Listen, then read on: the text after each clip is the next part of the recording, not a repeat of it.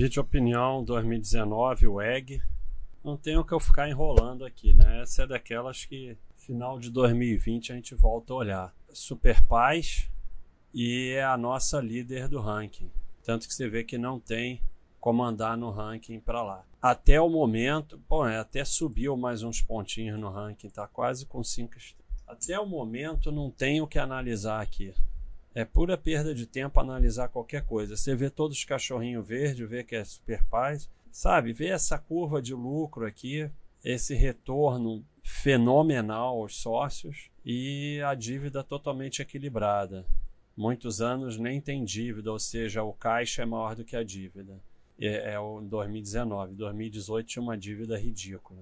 Então, sabe, e até as curvas aqui, ó, são todas curvas bonitas, né? A receita distorce um pouco, mas olha como o fluxo de caixa é assim mesmo, o fluxo de caixa é mais volátil, mas ele vai seguindo a curva dos outros para cima. Mas fluxo de caixa líquido, por ele ser o caixa mesmo propriamente dito, ele acaba sendo mais volátil, é normal. Mas assim, é perda de tempo você ir olhar qualquer quadro dessa empresa. Olhou aqui e acabou. E ela tem insight também.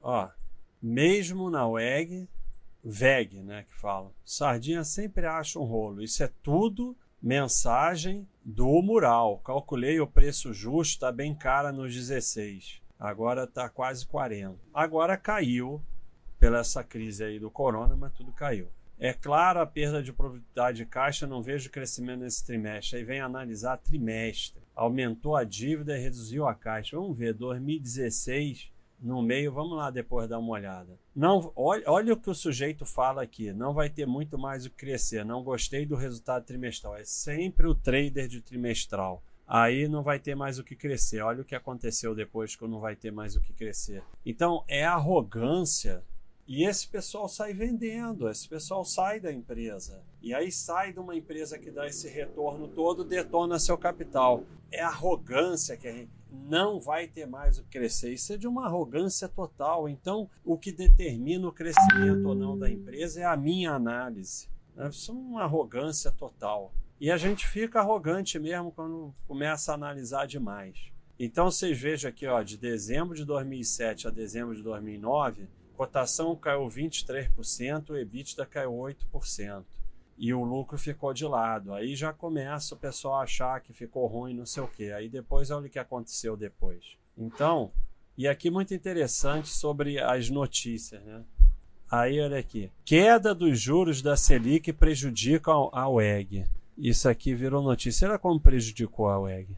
Olha o que ela cresceu depois disso. Então, insights interessantes. Vamos dar uma olhada lá em 2016 no quadro completo, que eu detesto, mas aí agora para ver isso a gente vai ter que olhar. Então, 2016, 2016. Aqui. É esse segundo trimestre aqui que o lucro caiu de 287 milhões para 258. Aí o Sardinha já se desespera e aí sai da empresa, uma empresa que só cresce. Depois o lucro foi para quase 2 bilhões alguns anos depois.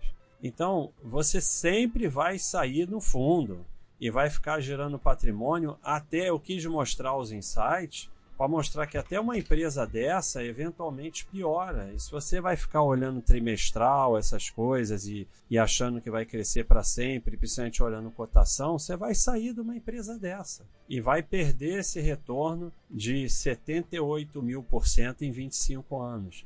É isso que faz explodir seu patrimônio, é isso que é a Temberger. Só que se você sair, já era. Isso aqui ganha de quatro, cinco micos que ficam parados, isso aqui faz teu patrimônio aumentar. Agora, se você sai dessa, ou pior, vem com aquela imbecilidade de sair porque já subiu demais para equilibrar a, loca, a alocação idiota, aí mesmo é que você se ferra.